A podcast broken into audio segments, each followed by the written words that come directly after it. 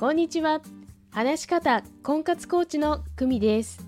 このチャンネルでは話し方を強みにして1年以内に独学で結婚するコツをお伝えしています。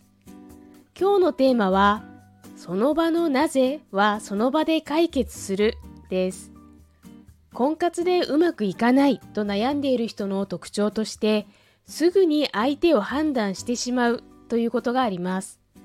事例を2つ。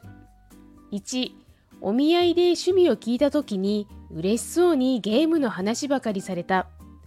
自分がゲームをしないのでその話が退屈でこの人とは合わないと思った。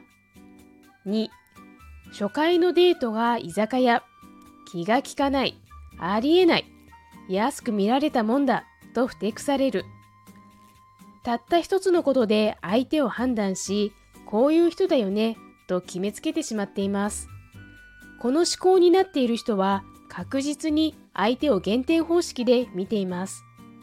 そしてなぜと違和感を感じたならその場で相手に伝えてみましょう。もちろん敬意を払いつつ言葉を選んでです。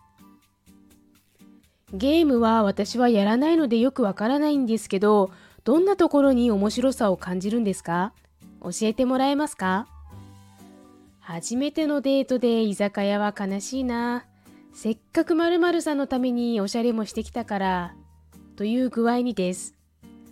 相手の事情も聞かず勝手な判断をすると広がる人間関係も広がりません。相手には相手の事情があります。決めつけている意識がなくても勝手に想像するも同じことです。この思考癖は今日を機に少しずつ見直していきましょう。今後、相手と長い関係性を築いていく際に必ず大きな壁になります。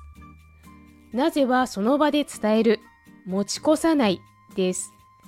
そのアサーティブな伝え方のコツはまたお伝えします。その場のなぜはその場で解決する。参考になれば嬉しいです。お知らせです。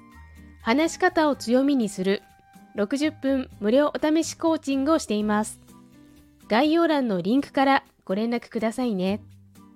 ビジネスでの話し方のお悩みや自分に自信が持てないというお悩みも大歓迎です。いいね、チャンネル登録もお願いします。それではまた。